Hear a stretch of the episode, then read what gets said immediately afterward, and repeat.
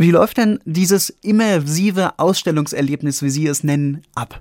Ja, also wenn unsere Besucher unsere Ausstellung betreten, dann kommen sie erstmal äh, im ersten Bereich in einen Raum, wo wir ihnen ähm, das Wissen äh, über das alte Ägypten vermitteln und äh, viel mitgeben. Man kann lesen, man muss aber nicht. Man kann viele Artefakte bewundern. Ähm, es geht weiter in der immersiven Show, ähm, wo man zusammen mit Tut eine Reise durch sein äh, Reich ähm, äh, antritt bevor man dann tatsächlich ins Metaversum ähm, kommt, wo man dann selber tatsächlich auch die Grabkammer ähm, und das Lager von Howard Carter ähm, erkunden kann. Und äh, zu guter Letzt äh, gibt es noch eine sitzende Virtual Reality Experience, wo man ähm, die Reise von Tutanchamun ins Lalu, also das Jenseits der alten Ägypter, ähm, miterleben kann. Interaktive Elemente, immersives Erlebnis, Multimedia, das sind so Schlagworte, die man aus Museen vor allem dann hört, wenn sie versuchen, junge Menschen abzuholen. Steckt das jetzt in dem Fall auch dahinter?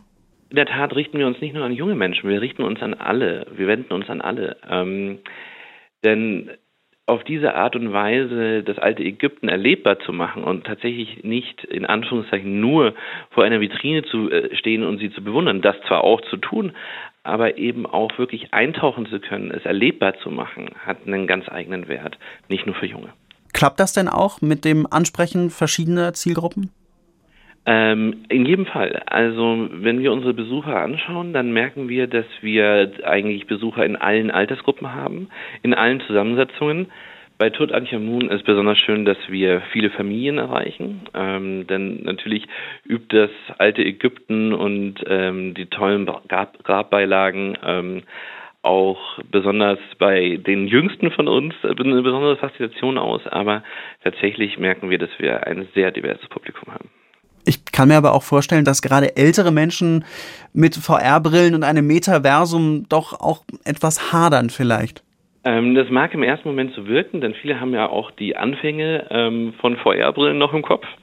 Aber das hat sich wahnsinnig verbessert, so dass man hier wirklich sagen kann, es kommen die allermeisten damit zurecht. Also es gibt tatsächlich wenig Probleme, auch für äh, gerade für ältere Menschen.